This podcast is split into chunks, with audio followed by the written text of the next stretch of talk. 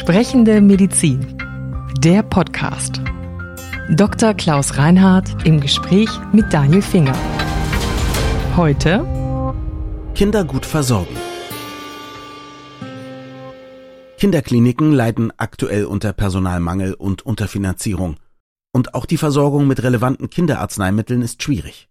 Gründe genug, um uns in dieser Folge mit der Frage zu beschäftigen, wie können wir die medizinische Versorgung von Kindern verbessern? Also wir wollen heute über den Stand der medizinischen Versorgung von Kindern sprechen. Vielleicht beginnen wir mal mit den Kinderkliniken, also dem, was Profis stationäre Versorgung nennen. Die Fachabteilungen und die Betten sind deutlich gesunken in den letzten 20 Jahren, habe ich gelesen. Jetzt ist die Frage, warum? Denn der Bedarf ist ja nicht gesunken. Nein, der Bedarf ist nicht gesunken, aber die Betten sind abgebaut worden im Wesentlichen aus ökonomischen Gründen. Die Behandlung von Kindern ist aufwendiger als die von Erwachsenen aus unterschiedlichen Gründen. Mhm. Ist aufwendiger, weil das Kind ja meistens begleitet ist. Das heißt, man muss das Kind behandeln. Dann ist es vielleicht auch noch so klein, dass es nicht einsichtsfähig ist und mhm. auch Angst hat und besorgt mhm. ist, was mhm. ja ganz verständlich ist. Also es ist unruhig. Mhm. Dann braucht man die Eltern, die dabei sind, die muss man auch noch beruhigen, weil die nicht wissen, was mit dem Kind passiert. Also mhm. drumherum ist ein größerer Zeitaufwand nötig. Und das, was für die Kinder dann ausgelobt worden war an Erlös der Kinderbehandlung, war etwa dem vergleichbar, was bei der Erwachsenenbehandlung angesetzt wurde. Und das ist wenn man so will, ungerecht, auch mhm. nicht sachgerecht gewesen mhm. und führt dazu, dass unter dem Aspekt der Deckungsfähigkeit des Handelns, also der wirtschaftlichen ja. Deckungsfähigkeit mhm.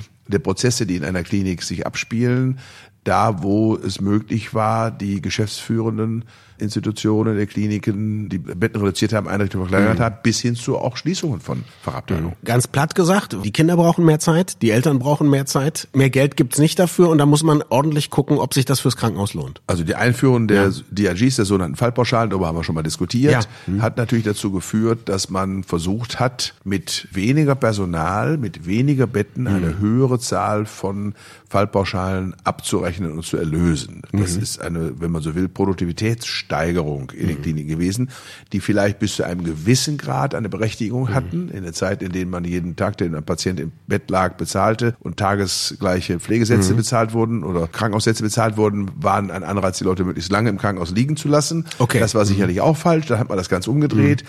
Jetzt haben nach fast 20 Jahren Bestehen der DRGs haben wir eben die Verhältnisse, die wir haben und stellen nun fest, das ist auch nicht richtig. Mhm. Also muss man sich was überlegen. Also sind wir vielleicht in manchen Bereichen übers Ziel hinausgeschossen. Wir sind definitiv das Ziel hinausgeschossen okay. an vielen Stellen. Es betrifft übrigens nicht nur ärztliches Personal, mhm. sondern eben auch pflegerisches. Klar mhm. in erheblichem Umfang. Und das hat das zur Folge, was wir jetzt beobachten. Jetzt ist die Frage, was sind erstmal die negativen Auswirkungen auf die Versorgung? Also eine habe ich selber gemerkt, wenn meine Kinder was hatten und ich war jetzt nicht gerade in Berlin, ich musste weit fahren bis ich überhaupt erstmal eine Kinderabteilung hatte, die sich die angucken konnte. Also das habe ich schon gemerkt. Einmal das mhm. und dann eben auch die Tatsache, dass wir zu Spitzenzeiten von Krankheitsanfall, und das ist im Dezember des vergangenen Jahres mhm. so gewesen, mhm. da hatten wir ja erhebliche Zahlen von Kindern mit dem RS-Virus und das ist eine Atemwegserkrankung, mhm. die Kinder stärker betrifft als Erwachsene, die aber die Kinder in Einzelfällen sehr krank werden lässt ja. und also eine stationäre, zum Teil intensivmedizinische Betreuung dieser Kinder erforderlich macht. Und wir hatten einen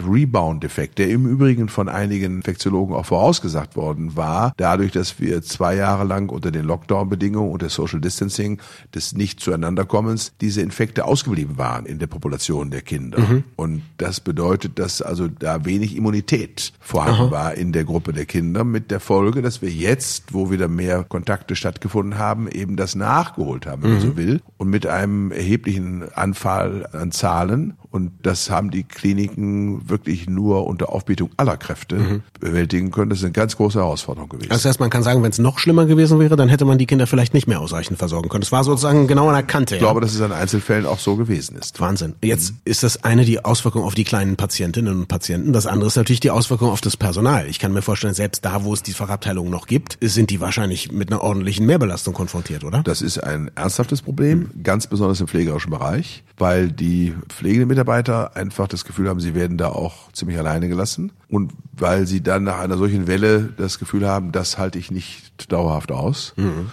Und sie kehren dann diesem Beruf den Rücken, suchen sich was anderes. In einer Zeit, in der wir Fachkräftemangel haben und die Menschen, die arbeitswillig sind, eigentlich fast überall gut unterkommen, finden die auch unter Umständen alternative Jobs in mhm. anderen Einrichtungen Klar. oder auch in einem ganz anderen Beruf. Und es ist nicht einfach, sie zu bewegen, zurückzukommen. Das ist übrigens nicht nur eine Frage des Geldes. Mhm. Das auch, sicher. Auch die wirtschaftliche Wertschätzung spielt eine große Rolle, ist aber nicht das einzige, sondern spielt tatsächlich eine wesentliche Rolle, in was für ein Setting kehren sie zurück. Haben sie das Gefühl, ja, wir sind ausreichend viele. Mhm. Es bleibt nicht alles am Schluss an mir oder an wenigen von uns hängen. Und das Versprechen oder die Sicherheit gibt ihnen keiner in mhm. ausreichender Form, sodass wir das ja als ein großes Problem ansehen, was die mhm. Pflege angeht. Jetzt scheint es ja auch so zu sein, dass gerade bei vielen Kinder- und Jugendfachabteilungen, aber zum Beispiel auch in der Geburtshilfe, anders als bei vielen anderen Dingen, das eben wahnsinnig stark schwankt. Also nicht, wenn gerade irgendwie wenige zum Gebären kommen, dann hat man die ganze Abteilung trotzdem. Man muss ja die Einrichtung haben, sonst ist man nicht vorbereitet. Ne? Natürlich, Schwankungen gibt's ja immer, mhm. aber die gibt's in bestimmten Fragestellungen häufiger. Also ja. die Zahl der Geburten. Also Hüften kann man besser planen, wie viele Hüften alte Menschen man, kommen. Hüften ne? kann man besser planen, definitiv. Aber ich sag mal, die Zahl von Infekten, mhm. die ist saisonal Klar. unterschiedlich. Mhm. Also im Sommer ist das anders als im Winter. Aber auch nicht jedes Jahr ist es gleich heftig. Das ist also etwas, hat man Erfahrungswerte, aber es ist auch nur abschätzbar und nicht genau bestimmbar. Und das ist bei Geburten ähnlich. Mhm. Das hat keine saisonale Zusammenhang, aber es ist trotzdem durch Zufälle schwankend. Und insofern ist Krankenhausplanung und Kapazitätsplanung für Krankenhäuser eben immer eine schwierige Herausforderung. Mhm. Und da ist man gut beraten wenn man ein bisschen Vorsicht walten lässt und immer ein bisschen mehr Kapazität hat, als man vielleicht tatsächlich am Schluss braucht. Mhm. Jetzt, wenn wir schon bei den Geburten sind, können wir vielleicht nochmal zu so einem Spezialthema gehen, nämlich zu den Frühgeborenen. Der gemeinsame Bundesausschuss, also GBA, hat, habe ich gelesen, Qualitätsvorgaben dafür erarbeitet für die Behandlung von Frühgeborenen, die aber vielfach nicht eingehalten werden können. Hat das auch mit den Problemen zu tun, über die wir jetzt gerade gesprochen haben? In Teilen. Und man muss sagen, der GBA hat natürlich die Aufgabe, Leistungen, die vom Krankenhaus abgerechnet werden sollen, zu definieren mhm. Und auch die Voraussetzungen zu definieren, die erforderlich sind, um diese Leistungen tatsächlich abrechnen zu können. Das dient natürlich einer Qualitätssicherung. Das ist bis dahin auch in Ordnung mhm. und auch korrekt, würde ich sagen. Als mhm. Verbraucher oder als Nutznießer oder mhm. Patient würde ich sagen, gut, dass es solche Einrichtungen gibt, die Rechnung tragen, dass es nicht jeder einfach macht, wie er will, sondern dass da bestimmte Standards mhm. gelten und Strukturen vorhanden sein müssen. Aber da wird natürlich auch manches am grünen Tisch entschieden mhm. und von Gremien entschieden, die nicht ganz nah dran sind an der Realversorgung. Mhm. Und das führt dann gelegentlich dazu. Und ich glaube, dass es bei der frühgeborenen Medizin tatsächlich ein bisschen so ist, dass da Kriterien vorausgesetzt werden, die nur sehr schwer und zum Teil auch gar nicht erfüllbar sind. Mhm. Und ich glaube, dass wir ein bisschen mehr Pragmatismus da vielleicht an den Tag legen sollten und gucken sollten, wie kann man das denn dann unter Umständen doch gewährleisten, mhm. dass eine angemessene Qualität vorhanden mhm. ist und Sicherheit auch für diejenigen da ist, die das in Anspruch nehmen müssen und gleichzeitig aber auch die Zahl derer, die das dann durchführen können, ein bisschen verbreitert, vergrößert wird. Ich glaube, da liegt der Schlüssel dazu liegt in den Kooperationen von mhm. Krankenhäusern untereinander. Und da muss man natürlich gucken, dass die Distanzen, die da unter Umständen zu überwinden sind, mit bestimmter Expertise helfen zu können, nicht zu groß ist. Also mhm. das kann jetzt nicht stundenlang dauern, aber ich sage mal, an einem Ort wie meiner Heimatstadt Bielefeld sind die Distanzen der Klinik nicht mhm. so dass man nicht sagen konnte, die sind ungefähr fast so nah beieinander wie mancher Universitätscampus. Ja. Sie werden aber als zwei Standorte angesehen. Okay. Und dann geht das ja. plötzlich nicht, Aha. während Universitätscampus eben ein Standort ist und dann geht das plötzlich. Also das sind alles so kleine Detailfragestellungen, mhm. um die es dann manchmal geht. Und dann ist mein Eindruck auch der, dass sich manchmal auch die Kostenträger ganz gerne hinter solchen Argumenten verschanzen, weil sie schon so ein bisschen wissen, je mehr Kliniken oder Ärztinnen und Ärzte die Befugnis und Berechtigung haben, Leistungen abzurechnen, umso mehr Leistungen davon erleben sie und müssen sie bezahlen. Selbst wenn das tatsächlich so sein sollte, es wird immer so als Argument mhm. angeführt. Ich kenne jetzt keine wirklich wissenschaftliche Erhebung, die das mal ernsthaft auf den Prüfstand mhm. gestellt hat, aber es wird eben seit Jahrzehnten kolportiert, selbst wenn es so wäre, ist das kein guter Grund, die Latte zu hoch zu legen, dafür zu sorgen, dass Versorgung am Schluss nicht mehr stattfinden kann. Ich glaube, es sollte nur davon abhängen, was es eben wirklich für Leistungen sind. Und da niemand sagt, ach, ich habe jetzt mal eine Frühgeburt, also da würde ich erstmal unterstellen, dass man da wirklich einen echten, wirklichen Bedarf hat, denke ich auch, muss man da vielleicht gucken, ob es Leute gibt, die vielleicht am falschen Ende sparen wollen. Jetzt kommen wir mal zu einem anderen Thema, nämlich es gibt in der Diskussion auch immer den Begriff Fehlanreize. Also was genau verbirgt sich dahinter und gibt es wirklich die Fehlanreize für die Leute, die die Kliniken betreiben? Ja, Fehlanreize gibt es dann, wenn unter Umständen eine bestimmte Prozedur zu gut honoriert wird mhm. und eine andere unter Umständen zu schlecht. Mhm. Ja, also nicht angemessen. Ich habe vorhin von den Fallpauschalen für die Kinder gesprochen. Ja. Die werden ja jetzt erhöht oder ja. sind erhöht worden, mhm. um dieser Ungerechtigkeit und nicht sachgerechtem Vergütung von Leistung an Kindern entsprechend entgegenzuwirken. Mhm. Das ist aber etwas anders gelaufen, als das die eigentlichen Kinderärztin-Experten empfohlen hatten. Die Ah. Kinderärztin-Experten, die hatten empfohlen, also man sollte doch nicht einfach pauschal die Fallpauschalen für die Kinder erhöhen, Ja. sondern man sollte die Kliniken, die als Kinderkliniken sich jetzt bewährt haben in Mhm. den letzten Jahren, dann vielleicht mit einer gewissen Vorhalteleistung belohnen und Mhm. sollte sagen, ja, ihr haltet gesonderte, spezialisierte Dinge vor für die Kindermedizin und ihr habt auch ein Staff, ein Equipment, Mhm. Personal, was in der Lage ist, das zu bewältigen. Und weil das insgesamt teurer ist von den Kosten her und mit den einfachen DRGs nicht ausreichend abgegolten wird, kriegt ihr so eine Art Grundentlohnung, eine Art Vorhaltepauschale. Das würde deshalb Sinn machen, weil die natürlich dieses Personal und das Equipment auch brauchen, wenn kein krankes Kind kommt. Ne? Genau so ist es. Ja. Und man würde gezielt die Abteilungen dann jetzt belohnen und auch stärken, Mhm. Ja. die trotz der vorher benannten Schwierigkeiten dageblieben sind. Ja, klar. So, wenn man jetzt die pauschale Erhöhung der DRGs für die Kinder vornimmt, dann führt das dazu, Thema Fehlanreize, dass auch dort, wo nur ab und zu Kinder behandelt werden, jetzt plötzlich die Geschäftsführer sagen, oh, die Fallpauschale für die Kinder wird interessant. Gibt mehr Knete für Kinder? Jahrelang war die nicht interessant. Jetzt ist sie plötzlich interessant. Okay. Wir müssen viele Kinder Ja. Mhm. behandeln. Und dann läuft das Ganze wieder durcheinander. Und dann haben wir plötzlich viele Kinderbehandlungen in Einrichtungen, die eigentlich nicht wirklich spezialisiert sind oder waren und eher abgebaut worden waren. Mhm. Und das ist eine klassische Form von Fehlanreiz. Und am schlimmsten ist, dass dieser Fehlanreiz unverändert gesetzt wird gegen den Expertenrat. Das kann ich total gut nachvollziehen und es fördert natürlich auch weiter dieses sehr betriebswirtschaftliche Denken. Also es setzt dann als Anreiz nur irgendwie das, was die Engländer und Amerikaner Bottom Line nennen, also den Profit am Ende und eben nicht dieses möglicherweise auch, was Sie gesagt haben, dass Leute belohnt werden, die einfach sagen, wir müssen einfach die Versorgung für Kinder aufrechterhalten, auch wenn wir nicht so viel damit verdienen. Klar. Anreizsysteme sind immer anfällig und haben immer ihre Tücken. Und Ja. das, was an der einen Stelle was Gutes bewirkt, bewirkt dann unter Umständen was Schlechtes an der anderen Stelle. Also wenn man jetzt die Vorhaltekosten zu hoch setzt, dann ist unter Umständen der Anreiz, überhaupt etwas zu tun, zu klein. Ach, behandeln brauchen wir nicht mehr, ne? So. Genau. Also das gibt's ja auch in sozialistischen Ja, ja, ja, Strukturen. klar. Ja. Und darum ist es schwierig, einen richtigen Mix zu finden. Und ich habe vor Jahren schon mal in dem ganzen Kontext der ärztlichen Honorardebatte gesagt, vielleicht sollte man sich darüber Gedanken machen, nicht nur zwischen Kassen und den Selbstverwaltungsvertretern der Ärzteschaft und unter Umständen der Politik, sondern vielleicht sollte man mal Verhaltenspsychologen und Mathematiker, Zufallsforscher, also Leute, die sich sozusagen mit ganz anderen Systemen, viel komplexeren Systemen befassen, mit da dran setzen und die mal sozusagen ja frei denken lassen, wie unter Umständen ein kluges Anreizsystem aussehen Ja. könnte, was all diesen Aspekten Ja. möglichst ideal Rechnung trägt. Spannend. Also, wenn irgendjemand den Mut hat, ich moderiere den Workshop. Da So weit hätte ich ist man- richtig Lust So weit ist ja. bisher nie einer gegangen. Äh, Jetzt gibt es das Krankenhauspflegeentlastungsgesetz, das soll einiges besser machen. Wird es die Situation entscheidend verbessern? Das kann ich so nicht sagen. Also ich glaube, da sind Elemente da drin, die dazu beitragen können, das Ja mit den eben schon erwähnten Defiziten. Okay. Und wenn Sie jetzt sagen könnten, ich kann ein Gesetz eigenhändig verabschieden, was jetzt alles besser macht, in welche Richtung würden Sie gehen? So wie es die Fachleute, die eben beschriebenen Ich hätte den Mut, solche Fachleute mal hinzuzuziehen und die mitdenken zu lassen und würde mir die Zeit nehmen. Und das, glaube ich, könnte man jetzt nach den ersten Maßnahmen, die jetzt getroffen worden sind, auch durchaus tun. Ob die am Schluss zu etwas Besserem kommen, das bleibt dann abzuwarten. Aber diese Schleife würde ich drehen. Okay, jetzt kommen wir zu einem anderen Thema. Auch die Versorgung mit Kinderarzneimitteln ist schwierig. Warum? Wo liegen da die Probleme? Nicht nur mit Kinderarzneimitteln. Es gibt, glaube ich, insgesamt fast 400 Arzneimittel in Deutschland weit, die aktuell schwer zu bekommen sind. Das hat unterschiedliche Gründe. Das hat die Gründe einmal, dass wir in Deutschland für viele Arzneimittel bestimmte Preise nur zahlen, Festpreise oder auch sogenannte Rabattverträge haben. Das heißt also, die Krankenkassen verhandeln direkt mit den Lieferanten der Industrie, mit den Herstellern und sagen, euer Präparat nehmen wir für zwei Jahre zu einem Preis, den wir miteinander aushandeln. Und der liegt dann auch unter dem sogenannten Festbetrag. Und alle Versicherten dieser Krankenkasse müssen dann dieses Präparat im Wesentlichen jedenfalls von dieser Firma nehmen. Und nach zwei Jahren wird neu verhandelt, dann ist wieder Open Space, dann können alle wieder teilnehmen an der Ausschreibung und dann gibt es unter Umständen einen Zuschlag für jemand anderes, der vielleicht noch billiger geworden ist, wie auch immer. Würde aber bedeuten, das Medikament gibt es schon irgendwo, wenn ich jetzt einfach hingehen würde und, und Cash auf den Tisch hauen würde? Genau, jetzt komme ich dazu. Ah, okay.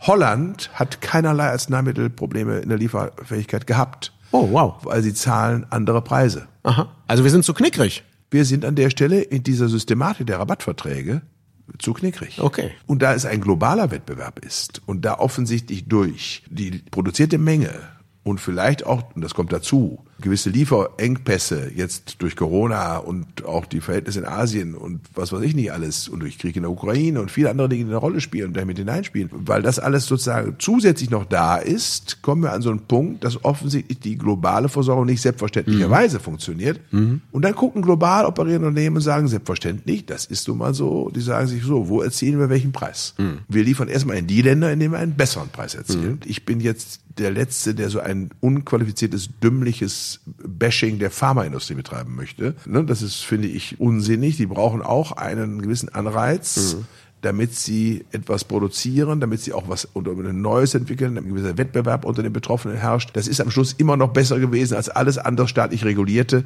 Das hat sich als nicht wirklich leistungsfähiger herausgestellt, jedenfalls in meiner Einschätzung. Ja, ich würde auch anders sagen, wir haben eben eine Marktwirtschaft und, und äh, das sind davon, marktwirtschaftliche Unternehmen, das abgesehen davon ist das die ne? Realität. Genau. Ja, und da genau. muss man einfach sagen, wenn das die Realität ist, dann müssen wir als reiches Deutschland feststellen, wir sind offensichtlich im Moment nicht mehr unter den zuerst belieferten mhm. seitens der Industrie. Und das ist etwas, was man nicht einfach ausblenden kann, das muss man beantworten. Genau, und jetzt gibt's die Frage, was können wir dagegen tun? Mir fallen jetzt ganz platt erstmal zwei Dinge ein. Das eine ist auf dem Weltmarkt mehr bezahlen, das andere ist zu sagen, wir produzieren selber, aber das ist natürlich dann auch teurer, weil unsere Arbeiter besser bezahlt werden. Genau so, ne? abgesehen von höhere Auflagen in der Produktion, das ist nicht so ohne weiteres herzustellen, aber es gibt Überlegungen und Gedankenspiele auf der europäischen Ebene zu sagen, ja, wer also Zuschläge oder Zulassungen kriegt im europäischen Raum, mhm. den zu bedienen und wer einen Vertrag mit einem mit einer europäischen europäischen Krankenkasse, wem auch immer schließt, der muss die Lieferfähigkeit sicherstellen. Mhm. Und wenn er sie nicht gewährleisten kann, dann zahlt er Konditionalstrafen. Also das ist also eine Frage der dann auch gemachten Verträge. Und ich mhm. glaube, da ist man inzwischen einig, dass man da an der Stelle ein bisschen nacharbeiten muss. Mir fallen ja gemeine Sachen ein, wie wenn man nicht mindestens so und so viel von einem Medikament produziert, dann verliert man zum Beispiel auch das Patent darauf. Das wäre sehr effektiv. Ja, vermutlich. wobei das ist sehr konzentriert, die Pharmaproduktion, so dass das wahrscheinlich ein stumpfes okay. Schwert wäre. Aber mhm. ich sage mal, die deutlich sanktionierte Nichtlieferfähigkeit wäre dann schon was anderes. Mhm. Und das könnte man noch garnieren damit, dass man sagt, ihr müsst mal mindestens an zwei Standorten produzieren. Mhm. Also einer, was ich in Europa, in den USA und einer vielleicht in Asien. Also nicht nur an einem einzigen Standort, der natürlich, wenn globale Krisen da sind, auch gefährdet sein kann. Mhm. Ein Thema möchte ich noch ansprechen, was mich erstmal vom Begriff her ein bisschen verwirrt hat. Also Karl Lauterbach hat wohl die Endbudgetierung der Kinder- und Jugendärzte versprochen. Für mich klang das erstmal nach Budgetstreichung, aber dahinter verbirgt sich was völlig anderes. Ja, die Endbudgetierung heißt, dass die Kappung der Leistungen, die bezahlt werden, mhm. aufgelöst wird. Okay, also der Budgetdeckel. Der Deckel wird im okay. Grundsatz weggenommen, mhm. so dass das Budget nicht nur größer, sondern eigentlich völlig offen werden kann. Ja. Das wäre natürlich die Idealsituation. Also bedarfsorientiert. Ne? Bedarf, ja, also das ja. ist ja und es ist ja eine lange Debatte. Die Budgets mhm. sind ja vor vielen Jahren, das ist 30, 40 Jahre her, eingeführt worden, eben weil das Bezahlen von jeder Leistung eins zu eins ins Uferlose führte. Ja. Und dann hat man natürlich alles mögliche überlegt und da ist das dann sehr einfach zu sagen, dann machen wir ein Budget und das stellen wir zur Verfügung und wir versuchen natürlich auch, den Bedarf, der da ist, zu ermitteln und einigermaßen bedarfsgerecht das Budget auszustatten. Mhm. Das ist Gegenstand von Verhandlungen, die jährlich stattfinden zwischen der Kassenärztliche-Bundesvereinigung. Ist aber auch schon ein bisschen Planwirtschaft leid, oder? Das ist eine definitiv Planwirtschaft okay. leid, überhaupt keine Frage. Da haben wir früher als diese Bedarfsermittlung gar nicht wirklich stattfand, sondern als man die Budgets, ein Budget, das hat Horst Seehofer eingeführt, ein Globalbudget eingeführt hatte, und das stieg mit der Steigerungsrate der Grundlohnsummenentwicklung. Das mhm. ist unter volkswirtschaftlichen Gesichtspunkten, wenn Sie die Sozialversicherungsbeiträge der Krankenkasse an den Lohn koppeln, durchaus hat das eine gewisse ökonomische Logik. Mhm. Aber es hat überhaupt nichts damit zu tun, was in der Medizin an Versorgungsbedarf bestand. Da könnten Sie auch ungefähr, sage ich mal so, habe ich als Jux gesagt, die Entwicklung der Budgets, das Fortentwickeln an die durchschnittliche Entwicklung der Schuhgröße koppeln oder so. Im Gegenteil, ich würde sogar sagen, wenn ich sagen, wenn ich den demografischen Wandel angucke, macht man ja sogar das Gegenteil. Hat, also, also ja, wen, ja, weniger klar. ökonomische Logik, aber eine, unter medizinischen Gesichtspunkt ist sie gleich, ja, gleich schlecht oder gleich unbedeutend. Und man ist da jetzt ein Stückchen weiter seit vielen Jahren dass man schon versucht, Morbidität, also Erkrankungsintensität und Häufigkeit von Erkrankungen zu messen und daran angelehnt, diese Budgets weiter zu und fortzuentwickeln. Aber es bleiben eben Budgets und das bedeutet, dass es auch Leistungen gibt, die dann am Schluss gekappt oder nicht mehr bezahlt werden. Und die Ärzteschaft hat lange die Forderung in einer älter werdenden Gesellschaft mit einem wachsenden Bedarf an medizinischem Erfordernissen und auch Wünschen und auch Bedürfnissen, die ja auch zum Teil eingestellt sind von den Betroffenen, die also der Patienten für sich erklären oder die Gesellschaft für sich erklärt. Wenn das also alles weiter wächst, das Leistungsversprechen, dann gehört dazu auch, dass die Gesellschaft bereit ist, das entsprechende Geld zur Verfügung zu stellen. Und wird die Endbudgetierung kommen? Wann rechnen Sie damit? Also das, was ich jetzt kenne, in Bezug auf die Endbudgetierung bei den Kinderärzten ist nicht so ganz eindeutig, ob es wirklich nur eine formale, mhm. aber nicht inhaltlich tatsächlich bis zu Ende gedachte und ausgelebte Endbudgetierung ist, ist jetzt zu kompliziert, das an dieser Stelle auseinanderzunehmen. Mhm. Wir warten das mal ab, sag okay. mal so. Wir sind skeptisch, weil ich glaube, dass die gesetzlichen Krankenversicherungen da dann doch sehr ängstlich sind und große Sorge haben, dass ihnen die Kosten weglaufen. Und darum halte ich es für ziemlich unwahrscheinlich, dass wir eine richtige Form von Entbudgetierung erleben werden. Also dann freue ich mich auf das nächste Gespräch zu dem Thema, wenn mir mehr klar ist. Und bis jetzt machen wir das, was Mediziner Zuwarten nennen, ja? Aggressives Zuwarten sagen wir so ein bisschen aus Spaß. Also das ist in manchen Fällen, in den seltensten eigentlich, aber in manchen Fällen tatsächlich gerechtfertigt. Man sollte gut wissen, wann man das tut. Vielen Dank fürs Zuhören. Sprechende Medizin ist eine Produktion von Men in Text in Zusammenarbeit mit der Bundesärztekammer. Die Redaktion hatte Daniel Finger. Unsere Musik stammt von Klaas Oehler. Wir freuen uns über Feedback an podcast.brek.de.